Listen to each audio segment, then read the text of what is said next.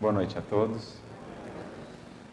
Que a paz de Jesus, nosso Divino Mestre amigo, nos acolha, nos envolva a todos. Que sintamos o seu amor, a sua imensa misericórdia, aqui a nos embalar, a fim de que o nosso coração possa se abrir e se inspirar nas reflexões que os benfeitores sempre trazem, que as inspirações que eles sempre trazem, que tudo isso possa ser acolhido pela nossa alma para que daqui saiamos todos nós mais fortalecidos para a caminhada que temos a fazer. É para mim uma imensa alegria estar aqui com vocês pela primeira vez em Santa Adélia, já entre corações queridos, entre corações amigos que podemos rever. É para nós uma imensa alegria mesmo podemos partilhar dessa simplicidade, dessa fraternidade do Evangelho, que é o pão que nutre a nossa alma.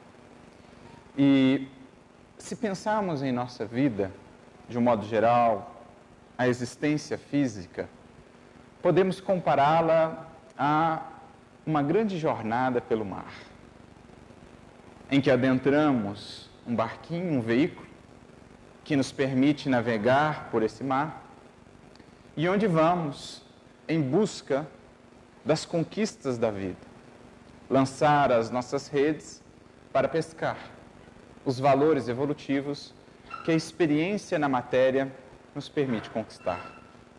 Como no mar, é a vida física marcada pelas oscilações, as vicissitudes, como Kardec gosta de definir, e os espíritos também na codificação.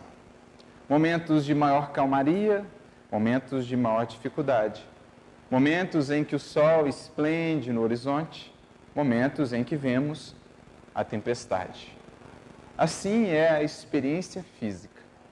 No mundo espiritual, nos preparamos, dependendo da nossa vontade, do nosso esforço, do nosso desejo, como aprendemos na questão 230 de O Livro dos Espíritos. Juntamos aqui no nosso mundo interior, em nossa mente, os recursos do conhecimento, os planos, os objetivos de melhoria que traçamos, mas, dizem os Espíritos, é preciso voltar a esse mar da experiência física, a fim de consolidarmos tudo que lá aprendemos e planejamos.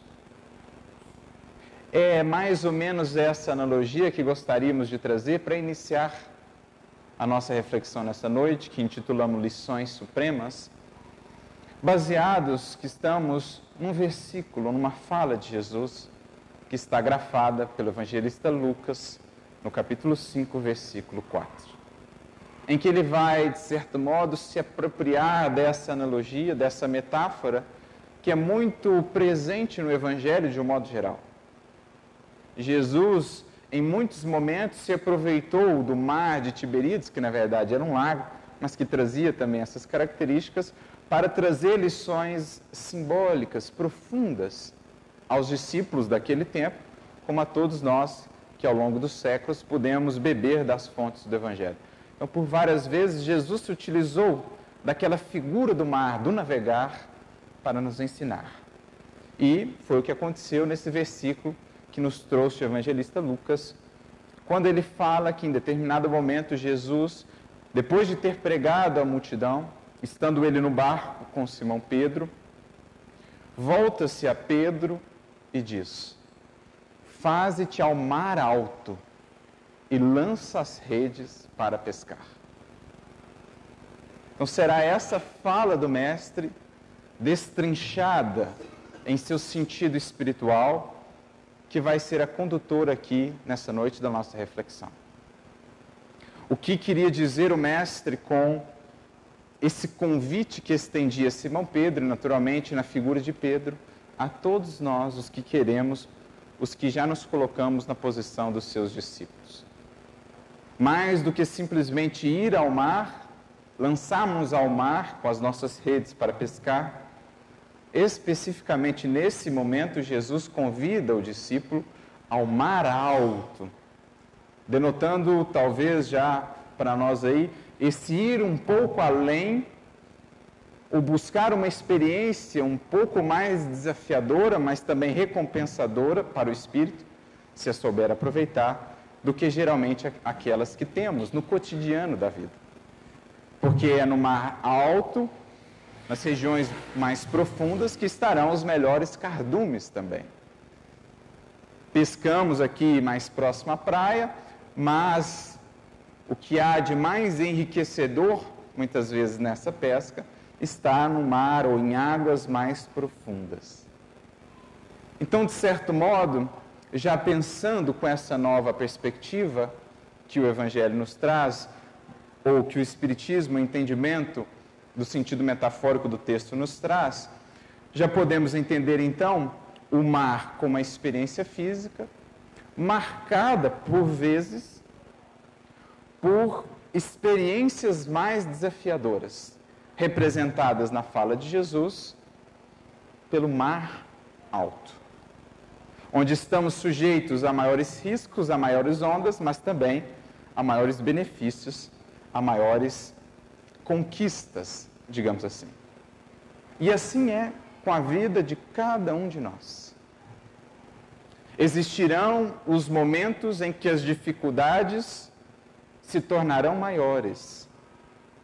Existirão os momentos em que os desafios crescerão. Existirão aqueles momentos de crise em nossa existência, ali representados por esse mar alto. Cada um de nós na jornada física receberá mais cedo ou mais tarde, mais do que uma vez até ao longo de toda a existência, esse convite que Jesus fez a Simão Pedro. Chegará o momento que o Mestre se voltará a cada um de nós e então dirá: Faze-te ao mar alto, meu filho porque é a hora de pescas mais profundas. E é sobre a importância e a finalidade dessas experiências mais difíceis ou dessas lições supremas que hoje nós vamos aqui conversar. Emmanuel vai comentar, inclusive, esse versículo no livro Pão Nosso, capítulo 21, que foi um texto inspirador dessa nossa conversa vai nos dizer que estava ali representada na fala de Jesus essa experiência mais desafiadora em nosso caminho. E é preciso, portanto, à luz do Evangelho, à luz do Espiritismo, entender melhor o porquê dessas experiências, para também nos prepararmos melhor para tirar o máximo dessas experiências. Porque, de certo modo, já aprendemos. Se são mais desafiadoras, também são propícias para maiores crescimentos, se bem aproveitadas. As crises, os momentos difíceis, por exemplo, um revés financeiro, um momento de uma enfermidade mais desafiadora, a perda de um ente querido, um acontecimento que seja, que traga para nós aquele chacoalhão, aquele abalo em nossa existência, as ondas maiores que nos convidam a domar e a governar com mais tato, com mais firmeza, o leme da nossa embarcação. Em síntese, há uma palavra que define muito bem esse mar alto do qual Jesus nos fala, que é a palavra crise. E a própria palavra em si, no seu significado, na sua etimologia, já trará para nós alguns recursos de entendimento muito importantes para olharmos para esses momentos desafiadores da nossa vida com um novo olhar. Porque, em geral, os tememos, em geral, diante deles nos revoltamos, em geral, nos desesperamos, mas é preciso, à luz da visão do Espírito, graças ao entendimento que a doutrina nos dará, olhar para esses momentos de crise, os mais difíceis da nossa vida, com um novo olhar. E a própria origem da palavra, como dissemos, vai nos ajudar nesse sentido. Porque a palavra crise vem do grego crisis, que significa momento de decisão, de escolha. E por extensão, também momento difícil, experiência difícil. Vai estar associada, portanto, à palavra, à sua origem, Há verbos como separar, decidir, discernir, julgar, analisar, escolher. Aliás, o verbo que dá origem à palavra crises Crino significa justamente isso: separar, julgar, discernir, distinguir. Como a nos dizer já implicitamente que o momento de crise na nossa existência, o mar alto, é um momento que nos convida a, primeiro, discernir melhor como temos nos conduzido. Discernir melhor o que temos buscado, para onde temos apontado a nossa embarcação. O momento de crise será, primeiramente, portanto, um momento de análise, de reflexão quanto às escolhas que temos feito, quanto às buscas que temos realizado, quanto aos horizontes para os quais temos nos destinado. É um momento de análise, de separação, de decisão internamente sobre o que queremos continuar levando daqui por diante e o que queremos deixar para trás. O que vale a pena manter nessa embarcação diante das tempestades da vida e o que é preciso tirar a fim de que essa embarcação não venha a sossobrar, a afundar. Então, o primeiro aspecto da crise, desse momento difícil de mar alto, será esse olhar mais reflexivo, mais consciente para nós mesmos e para os rumos que temos tomado, para aquilo que temos cultivado, trazido conosco. Na minha vida, diante da crise, sou convidado a pensar: o que de mim eu quero levar daqui por diante, o que de mim é preciso deixar. Por isso, o verbo separar, discernir, julgar. Esse é um aspecto essencial. Entender os momentos difíceis como momentos que nos convidam à introspecção. Porque é isso que de fato o sofrimento, a dor, a experiência difícil, a prova farão conosco. Mostrarão-nos quem de fato somos. Porque, em geral, em momentos de facilidade, criamos de nós uma imagem que não corresponde à realidade. Quando tudo está bem, julgamos-nos fortes demais, por vezes julgamos-nos virtuosos demais, mas eis que diante da prova mesmo, é que vemos que a paciência que julgávamos ter ainda não a temos. Que a resignação que julgávamos ter e que muitas vezes divulgávamos ter, ainda não a temos. Que a fé que estava presente em nossas palavras, em nossa vida, ainda não se consolidou como haveria de ser desejado. Então a dor, a prova, o mar alto é que revela realmente o marinheiro, o marujo. Para além das águas calmas, rasas e tranquilas, no mar alto somos convidados à profundidade.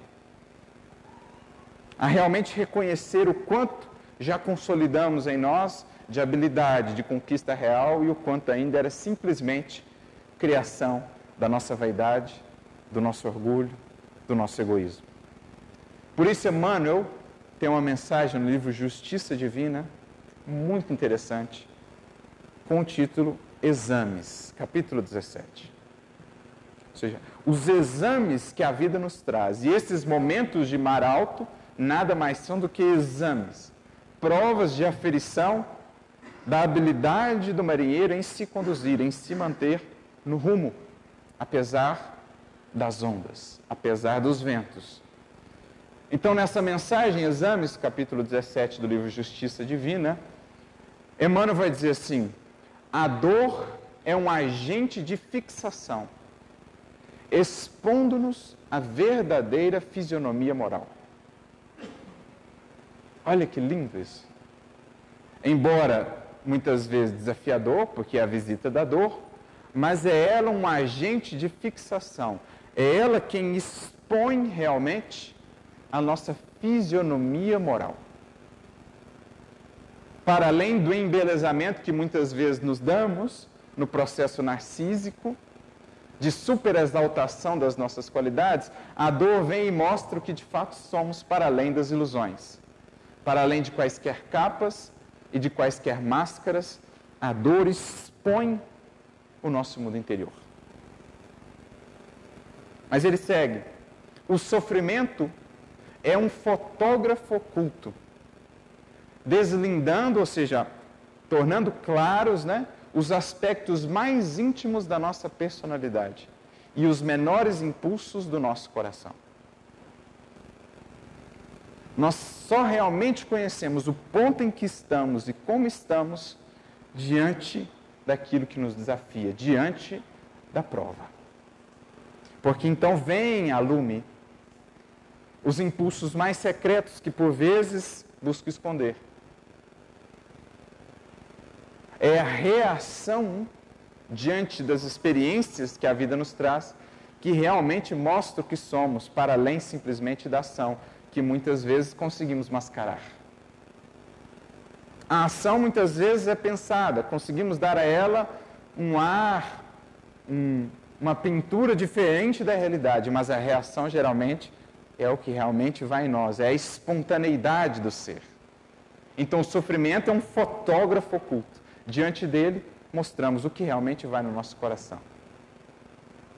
A revolta, a impaciência, a dificuldade em perdoar, em compreender. Quando ao outro nos fere, é que realmente mostramos a característica do nosso espírito. Mas ele segue ainda dizendo: cada problema é como um raio-x analisando certas partes do nosso ser. Então, aquele problema vai projetar ali os raios-x sobre uma de determinada parte da nossa personalidade. Aquele outro tipo de problema vai projetar um raio-x sobre outro aspecto. Então, um problema vai trabalhar como eu estou lidando, por exemplo, com as postes do mundo. Outro problema vai focar como eu estou lidando com a sexualidade. Outro problema vai lidar como eu estou vai mostrar ou vai radiografar como tem estado internamente em mim a minha maneira de, de, de me portar diante dos, dos relacionamentos, da afetividade. E assim sucessivamente. Cada problema radiografa uma parte do nosso ser. E cada prova, acrescenta ele ainda, é como um banho de substâncias químicas, testando a sanidade das nossas ideias e dos nossos pensamentos. Como a gente vê muito na faculdade, aquele elemento reativo que você aplica a substância para ver realmente como ela é, como é a superfície. Assim também, a experiência da prova, da dificuldade em nós, é como esse banho de agentes químicos que mostra-nos a intimidade. Essa é a primeira finalidade do mar alto em nossas vidas. E por isso também contribui ele para a pesca dos valores evolutivos. Porque sem análise real de nós mesmos, sem introspecção verdadeira em nós mesmos, sem o mergulho em nós mesmos, não há conquista e transformação definitiva. É a palavrinha que aparece muito no Evangelho, mas cuja tradução para o português gerou uma outra concepção.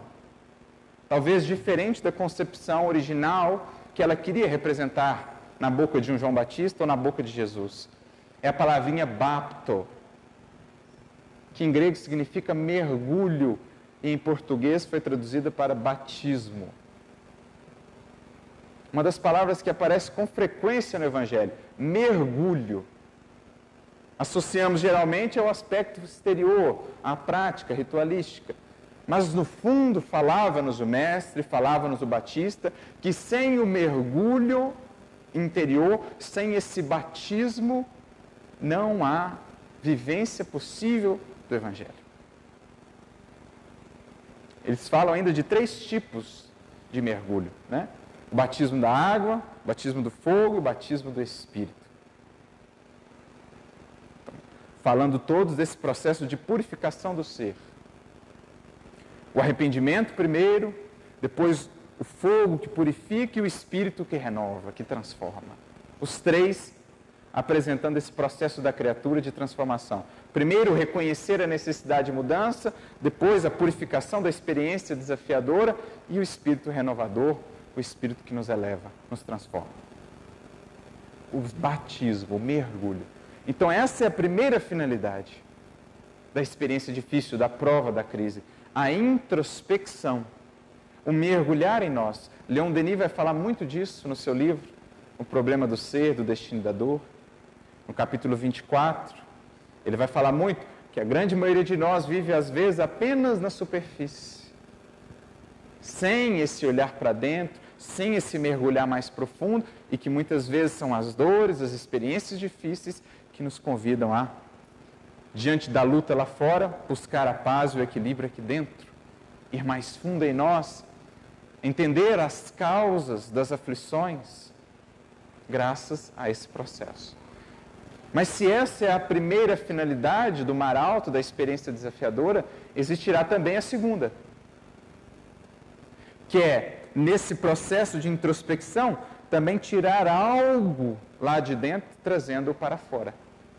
Isto é, expandir e desenvolver as habilidades do nosso ser, os potenciais imensos que estão em nós adormecidos.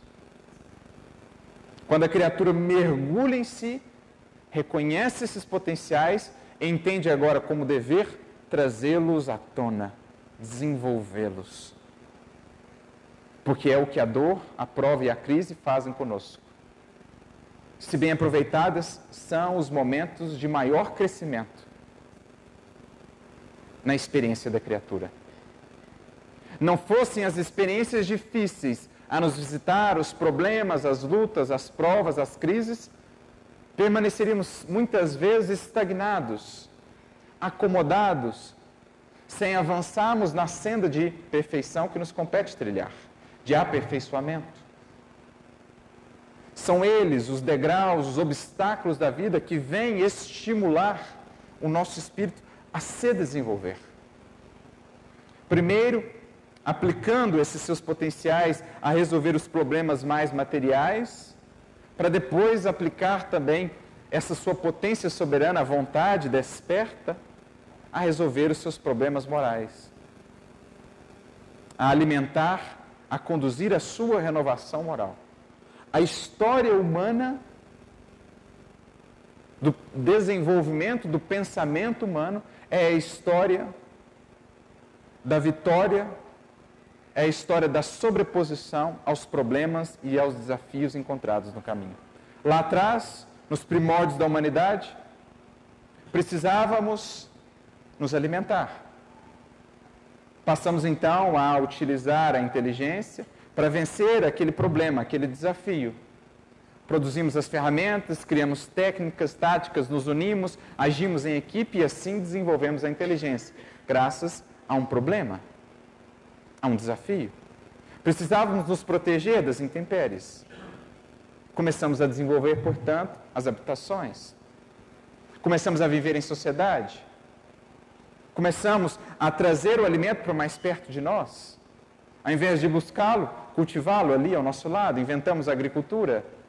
Precisávamos transportar esse alimento, precisávamos nos comunicar com outras pessoas, desenvolvemos os meios de locomoção toda a história de progresso da humanidade é a história do ser humano lidando com crises, com desafios e crescendo com eles, dando mais um passo na senda do progresso. Primeiramente, como dizíamos, nos aspectos materiais, para depois aplicar tudo isso aos aspectos morais. Essa é a outra finalidade do mar alto, da crise. Se o primeiro é levar-nos para dentro de nós, no mergulho interior do conhecimento de nós mesmos, o segundo será levarmos agora de volta para fora de nós, num estágio mais adiantado de nós mesmos, mais aperfeiçoado, transformado graças à experiência da dor, à experiência da prova. Então percebemos que é quase que um movimento cíclico, um movimento de contração e expansão. Contração, a introspecção, para depois uma expansão, o desenvolvimento. É como que o movimento do próprio respirar. Assim, em tudo no universo, há o momento da introspecção, há o momento da contração e depois o momento da expansão. O momento em que desenvolvemos melhor as nossas faculdades e as aplicamos à vida, aos outros, à sociedade, ao progredir. É esse o movimento que a crise gera a essa respiração mesmo, esse hausto que alimenta a vida, que alimenta o progredir. Introspecção, expansão. Mergulho em nós, desenvolvimento. Isso é a dinâmica da vida. E é belo percebemos como, aos nossos olhos agora, vamos tendo um novo entendimento, um novo olhar para a prova que nos visita. Os próprios Espíritos nos dirão, em O Livro dos Espíritos, na questão 783, quando falam do progresso da humanidade, Kardec pergunta se o progresso ocorre por si mesmo, ou se existe algo que o alimenta. E os Espíritos então dirão: primeiramente, há o progresso lento que decorre da força mesmo das coisas. Há aquele progresso constante, contínuo. Mas, dizem eles, quando um povo não progride tanto quanto deveria, e podemos aqui estender isso aos indivíduos também, Deus o sujeita a abalos físicos ou morais que o impulsionam ao progredir, que fazem com que ele progrida talvez em anos o que demoraria séculos não fosse esse abalo, não fosse essa crise, não fosse a experiência difícil. Então existem momentos tanto das vidas dos indivíduos quanto das coletividades em que o Criador, em que o alto nos convida a irmos ao mar alto para darmos um novo impulso ao nosso progresso. Nos sujeita a vida como as leis divinas nos sujeitam a essas experiências que chacoalham as nossas bases e nos convidam a sair da acomodação e a retomar o caminho da evolução. É aquele convite que Jesus fez a Pedro e faz a todos nós, de formas diversas, segundo a necessidade de cada um de nós. Aquele momento difícil, portanto, de um revés, de uma perda, de uma enfermidade, para além dele, vamos enxergando agora uma outra finalidade. Não nos detemos mais apenas no momento, no instante em si, mas passamos a pensar em termos de eternidade, de imortalidade e ver o que aquele acontecimento vem iniciar. Como gatilho, o que ele vem despertar em mim, me convidar a fazer, a pensar. É a crise, o discernir, o julgar, o analisar. Mas, se temos esses momentos mais desafiadores na vida, é preciso entender que a misericórdia divina nunca nos desampara e nos prepara para viver esses momentos.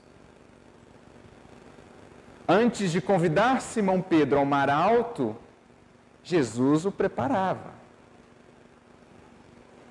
Mais adiante, de fato, seria ele convidado ao mar alto dos grandes testemunhos. Mas antes disso, recebeu todo o preparo, todo o arcabouço de investimento do alto que Jesus lhe trazia através do Evangelho, através da convivência. Assim com todos nós. Antes de irmos ao mar alto, somos preparados na praia, depois no mar mais calmo, mais raso, para que então apenas, quando os recursos já foram dados, o aproveitamento desses recursos corre por nossa conta, mas só depois que os recursos já foram dados é que o Mestre nos convida ao mar alto. Porque não faria isso se soubesse que estamos ou que não recebemos a preparação devida para aquela experiência. Não coloca sobre os ombros de ninguém fardos que não consigam carregar. Portanto, nos prepara primeiro para a experiência depois.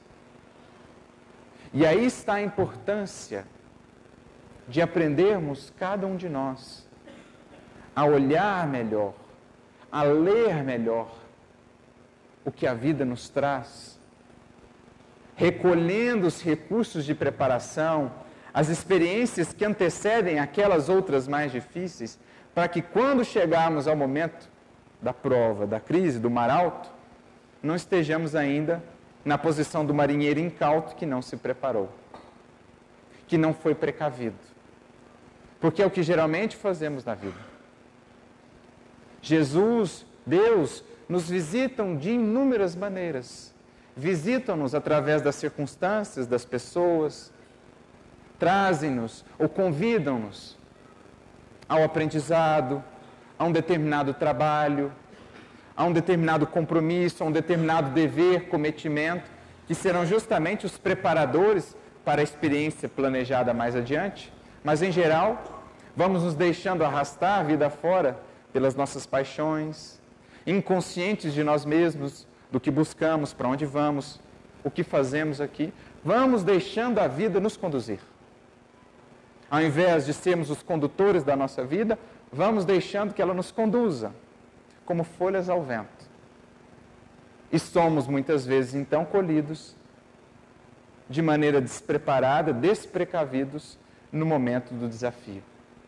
Como a cigarra da fábula de La Fontaine, que, diferentemente das formiguinhas prudentes, que amelhavam os recursos esperando o inverno, que haveria de vir, o inverno sempre vai vir, todos nós Vivemos em estações, há momentos de primavera e há momentos de inverno. A cigarra vivia de maneira desleixada, despreparada, desprecavida, foi colhida de surpresa pelo inverno e sofreu muito mais do que seria necessário. Assim é a nossa vida. Antes de sermos chamados ao mar alto, estamos diariamente sendo amparados, convidados por Jesus a nos prepararmos a nos fortalecermos, a nos informarmos quanto ao que nos espera. Mas, em geral, inconscientes que estamos, inabilitados para esse diálogo mais íntimo com o nosso benfeitor, através do, da, das fontes da inspiração, nós vamos passando pela vida sem atender ou sem perceber os avisos, os alertas.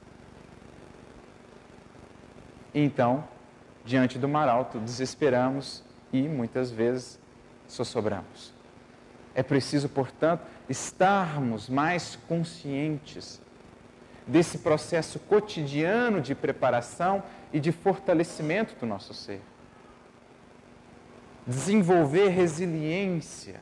E isso só se faz através do estudo, através do trabalho no bem, através do cumprimento dos nossos deveres da doação de nós mesmos, são essas as estacas que lá no fundo, ou lá no futuro, nos sustentarão quando a crise chegar.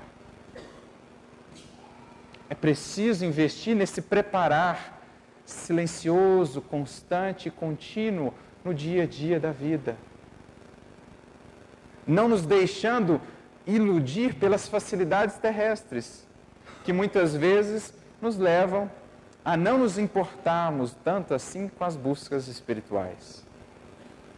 É preciso atentar para a importância desse cuidado.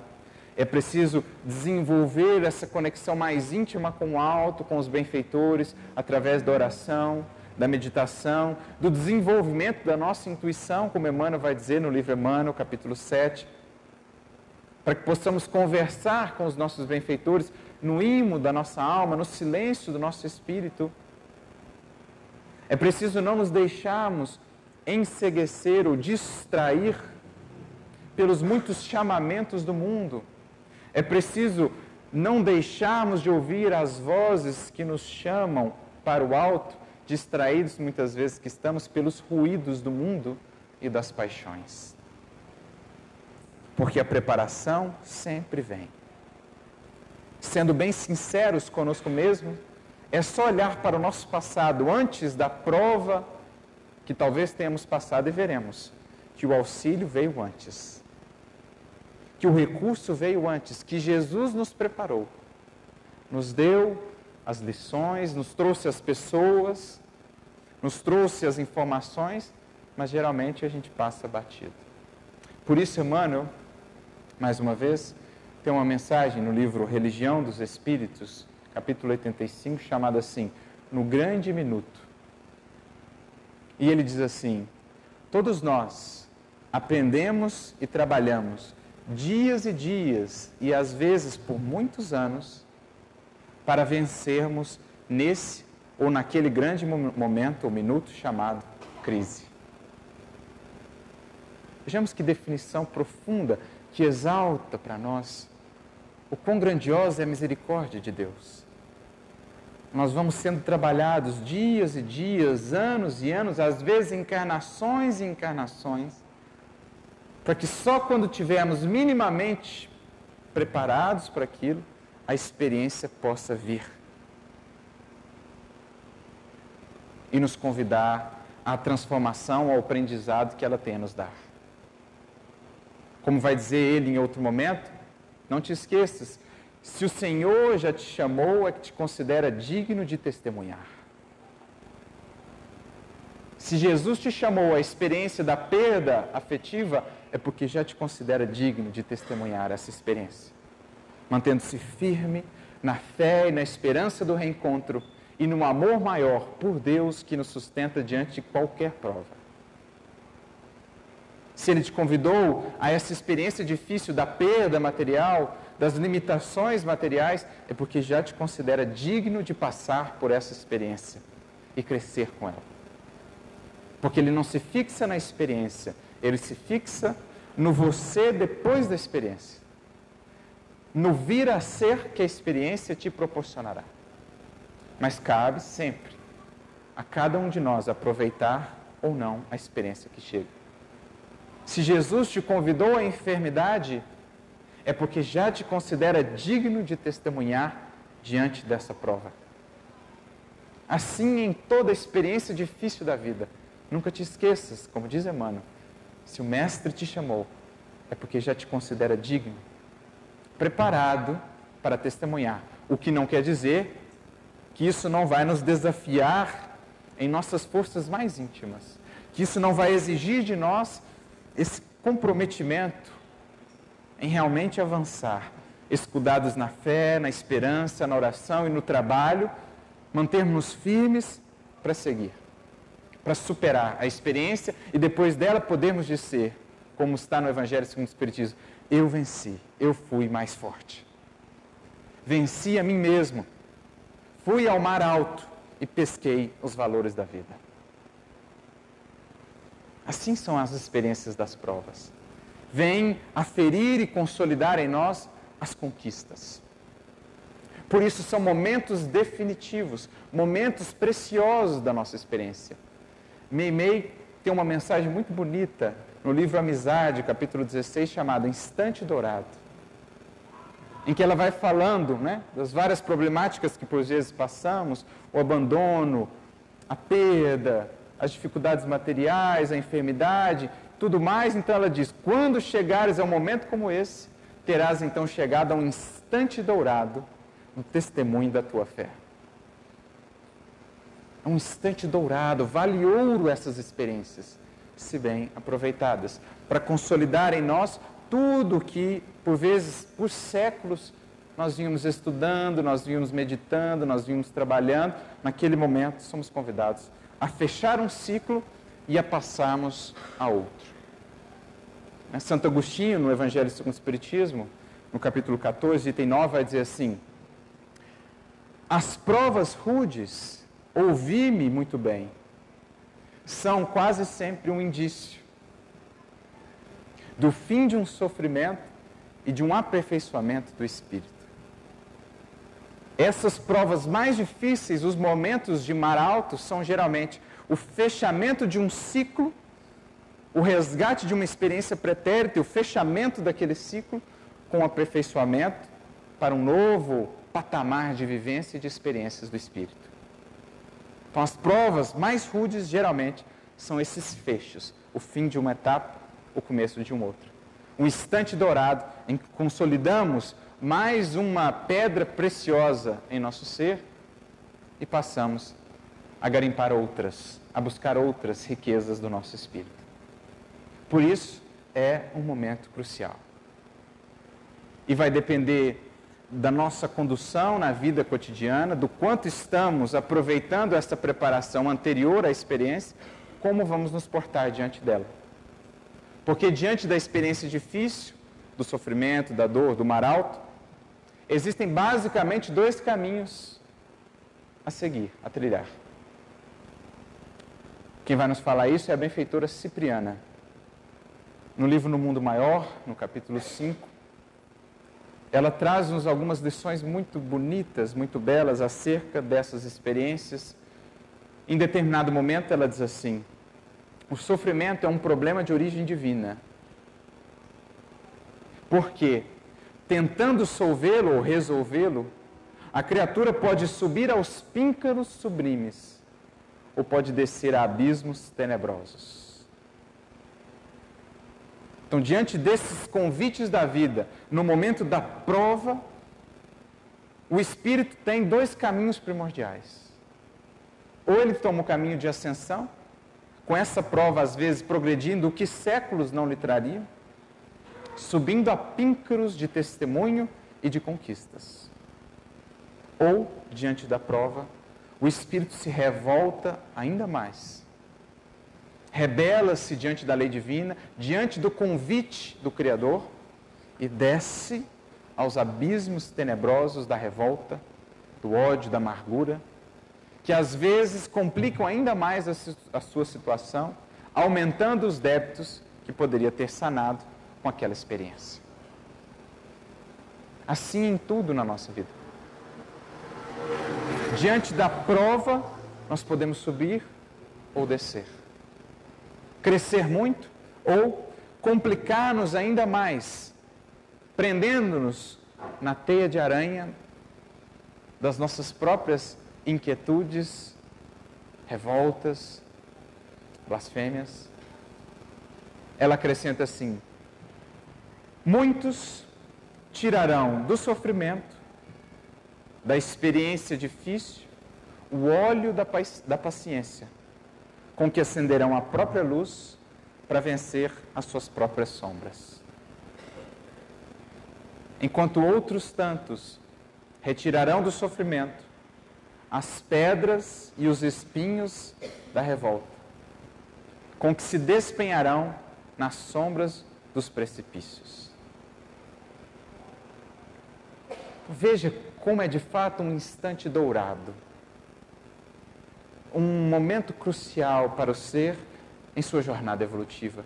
E é isso que vemos muitas vezes nesses romances que nos trazem os espíritos superiores através daqueles que souberam ser abnegados médiums e tradutores dessas vidas e dessas histórias. Por exemplo, os romances de Ivone, próprio André Luiz, os romances de Emmanuel, como vemos ali nos romances de Emmanuel, diante daqueles momentos mais desafiadores, as provas mais difíceis. Espíritos que souberam recolher dali esse óleo da paciência para acender a sua luz. É um Nestório, um Rufo e tantos outros. Uma Joana de Cusa, mas também outros que diante da dor, diante da prova profunda, se desesperam, se complicam, se rebelam, prejudicam outras pessoas e, sobretudo, a si mesmos, criando débitos ainda maiores a serem sanados no futuro, que terão, novamente, mais adiante, de resolver. Então, para que cheguemos a esse momento da prova, do instante dourado, do convite ao mar alto, mais preparados, é preciso preparar-nos antes. Não é algo que se consegue da noite para o dia. Esse equilíbrio, essa serenidade, diante da dor e da experiência difícil, é algo que se constrói. Graças a um esforço profundo do espírito, no conhecimento de si mesmo, no estudo, na vivência do bem, no desenvolvimento das virtudes. Aí sim ele vai consolidando essa habilidade de não se fixar no instante, mas ver o que ele traz. De não se fixar no imediato, mas olhar mais além. Porque geralmente, no verso das páginas mais dolorosas da nossa vida, estão as páginas de maior crescimento. Como muitas vezes, no verso das páginas de mais euforia e desequilíbrio da nossa vida estão as maiores dores. Que geralmente, imediatistas que ainda somos, embora conscientes da realidade espiritual e da mortalidade, nos fixamos apenas na face primeira da experiência sem olhar o que vem depois. E quantas vezes a correção, o processo de educação divino, primeiramente não se apresenta com uma face assim não tão agradável, mas que depois se mostra verdadeira bênção em nossa vida. E quantas vezes aquilo que se nos mostra primeiramente com uma face de alegria e de euforia, não se mostra depois como um verdadeiro prejuízo à nossa alma. É o que o espírito Delfine de Radan vai trabalhar muito bem no Evangelho segundo o Espiritismo, no capítulo 5, a desgraça real. Para sabermos se uma coisa é realmente ruim ou boa, não basta olhar para ela em si, para o instante, para o momento. É preciso ver o que vem depois. Porque quantas dores, às vezes séculos de aflição, não são comprados com alguns instantes de prazer. De prazer desequilibrado, de prazer distanciado do dever, do equilíbrio. Mas quantos séculos de alegria e de plenitude ao espírito não são comprados com alguns anos de um dever sacrificial ou de uma resignação diante da dor. É preciso desenvolver em nós essa habilidade de enxergar esses instantes dourados. O momento de Deus, o momento do convite divino. Né? No Evangelho há até dois conceitos de tempo diferentes, duas palavras gregas. Uma é cronos, que é o tempo cronológico, o tempo que dá origem à sequência, à cadência do tempo. Daí vem as palavras cronômetro, cronometrar, enfim. Mas há um outro tipo de tempo no Evangelho, que era chamado, conhecido por tempo de Deus, há até um livro, né? Kairos. Esse tempo de Deus, Kairos, é até interessante como ele era representado na mitologia grega. Kairos era representado como um jovem nu que tinha um topete para frente que era muito ágil. O que eles queriam representar com isso? Que esse momento, o tempo de Deus, que é aquela oportunidade bendita que nos chega e às vezes não conseguimos aproveitar porque estamos desatentos, eles queriam representar isso na figura de Kairos. Porque era aquele jovem ágil, nu e com topete para frente, de modo que quando ele passasse não era mais possível pegar. Não tinha roupa, não tinha cabelo para pegar. Então assim eles representavam o tempo Kairos, a oportunidade, uma vez passada, não identificada, só mais adiante, às vezes, a poderemos encontrar. Assim é na nossa vida. Muitas vezes perdemos esses instantes dourados porque não estamos preparados, atentos para pegar, para extrair o que vem nos trazer. Em geral, assim se dá no processo educativo do alto. A correção divina, diria Paulo na sua carta aos Hebreus, num primeiro momento não parece ser fonte de alegria, senão de tristeza. Mas depois, aos que permitem ser exercitados por ela, diz ele, produz frutos de justiça e de paz. A correção, a pedagogia divina em nossas vidas, num primeiro momento, parece ser algo amargo, mas depois revela-se doce. O inverso também vale. Os desatinos, as quedas geralmente começam doces para terminarem amargos. Então é preciso fazer essa preparação interior na introspecção, no conhecimento de nós mesmos, no contato com a espiritualidade através da comunhão pela prece, pelo trabalho no bem, na sintonização do nosso sentimento, do nosso pensamento ao alto, nos prepararmos cotidianamente para quando o momento do convite ao mar alto chegar. É preciso criar essa fortaleza nas pequenas experiências difíceis da vida, nos preparando para as maiores, para as mais desafiadoras. Paulo, mais uma vez, que soube fazer isso muito bem, na sua carta aos Romanos dirá: Me glorio nas tribulações, porque as tribulações produzem fortaleza. E a fortaleza gera a experiência. O que, que ele está dizendo? É preciso aprendamos nos fortalecer com as vicissitudes do dia a dia para que estejamos firmes para as grandes provas. Vamos nos tornando assim cada vez mais fortes, firmes. E só daí poderemos colher a grande experiência das experiências mais difíceis. O grande crescimento ou as lições supremas dos momentos mais desafiadores. É isso portanto, esse mar alto vai fazendo conosco, levando-nos para dentro e extraindo ao mesmo tempo o melhor de nós. Ao que Denis vai descrever muito bem no seu livro, mais uma vez, o problema do ser, do destino da dor. No capítulo 26, no capítulo 27, ambos ele vai tratar da dor. Ele vai nos convidar a esse novo olhar para a dor, entendendo-a muitas vezes como uma mestra amiga e aprendendo a extrair delas lições benditas que tem a nos trazer.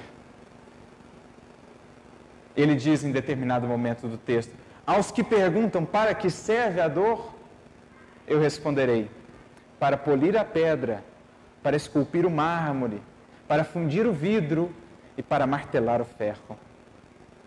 Porque o ferro só é útil após passar pela forja, pelo martelo que o dá forma e que o torna aplicável às nossas construções. O vidro só está sendo muito útil para a nossa civilização, para a sociedade, porque teve antes de passar pela fundição. Assim, a estátua, a obra-prima, passou pelo cinzel que a esculpiu e lhe deu essa forma ideal. Assim também a obra de cerâmica, em tudo, na vida Muitas vezes é a dor, o cinzel, que prepara, que retira de nós a beleza e a riqueza que não temos sabido ou desejado buscar. Quando estacionamos na marcha, vem ela a nos estimular, a voltarmos para o íntimo e a extrairmos tudo que ali está. É o grande cinzel de que o alto se utiliza para em nós fazer o maior de todos os trabalhos. A grande obra a ser feita que não são as obras de pedra, as obras do mundo, a grande obra que cada um de nós tem a realizar com o auxílio do alto, com o auxílio desse cinzel divino, será nós mesmos. A obra-prima é o nosso próprio ser, esculpido, trabalhado, tendo por molde ou por referencial aquele que nos foi dado, Jesus. Quando estacionamos, vem a dor convidando-nos a avançar. Então, aí a importância de lançarmos esse novo olhar para as experiências difíceis e de nos prepararmos, cada um de nós, para elas.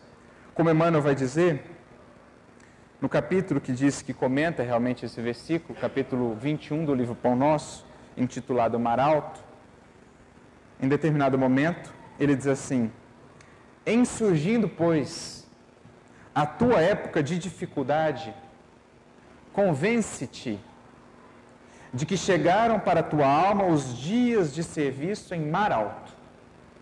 O tempo de procurar valores justos, sem o incentivo de certas ilusões da experiência material.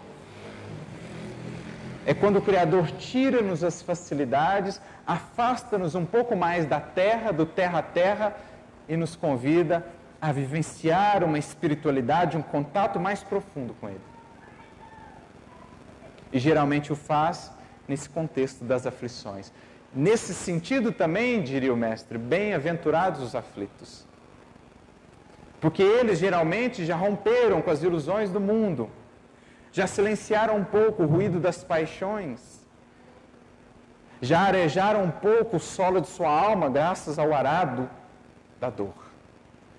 Como está lá no livro Boa Nova, capítulo 11, o Sermão do Monte.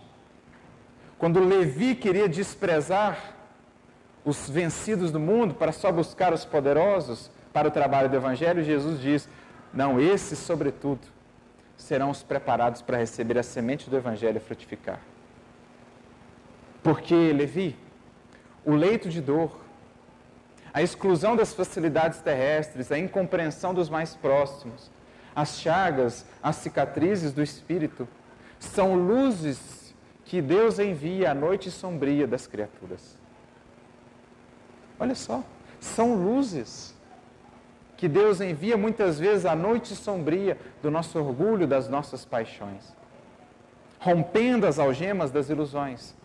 São eles, Levi, o solo fecundado pelas lágrimas e esperanças ardentes que melhor saberão acolher as sementes do Evangelho para florescer. É o que ele está dizendo aqui também. É um momento em que Deus, em que o Criador nos convida a experiências mais profundas sem as escoras, as ilusões aqui que a vida na matéria poderá nos dar. E mais adiante, então, ele conclui: Pense, né, que Jesus te enviou a pleno mar da experiência a fim de provares as tuas conquistas em supremas lições. A cada coração, portanto, ferido, premido pela dor, deixe-se renovar por esse novo olhar. Sinta em teu íntimo essa voz a ecoar, ouça, é Jesus a te convidar, meu filho, vamos ao mar alto. Mas não te esqueças também que, como no caso de Pedro, Jesus se dispôs a ir com ele, a fim de o guiar na pesca. Assim também contigo. Embora sofrendo, embora diante da experiência difícil, da dor e da crise, não se esqueça de que Jesus aí está ao seu lado, no teu barco, querendo, desejando te orientar, te amparar, mas que compete também a ti aproveitar esse momento Busca na prece, busca no estudo, busca no serviço as forças que te possam sustentar. Busca, através desses recursos, construir com Jesus uma conexão mais profunda, por meio do qual possa Ele te sustentar, te conduzir, te guiar, mesmo em meio às maiores tempestades, mesmo em meio às maiores ondas a fim de que possas dessa experiência retornar com um barco cheio, cheio dos peixes da vida, dos peixes das conquistas maiores do teu espírito. Sinta o Mestre a te conduzir, a te guiar no mar alto da vida e com ele lance as redes, vá pescar e lembre-se sempre que o Senhor, se o Senhor já te chamou, ali está, é porque já te considera digno de testemunhar. Que o Mestre nos abençoe, nos inspire a todos. Muita luz e muita paz.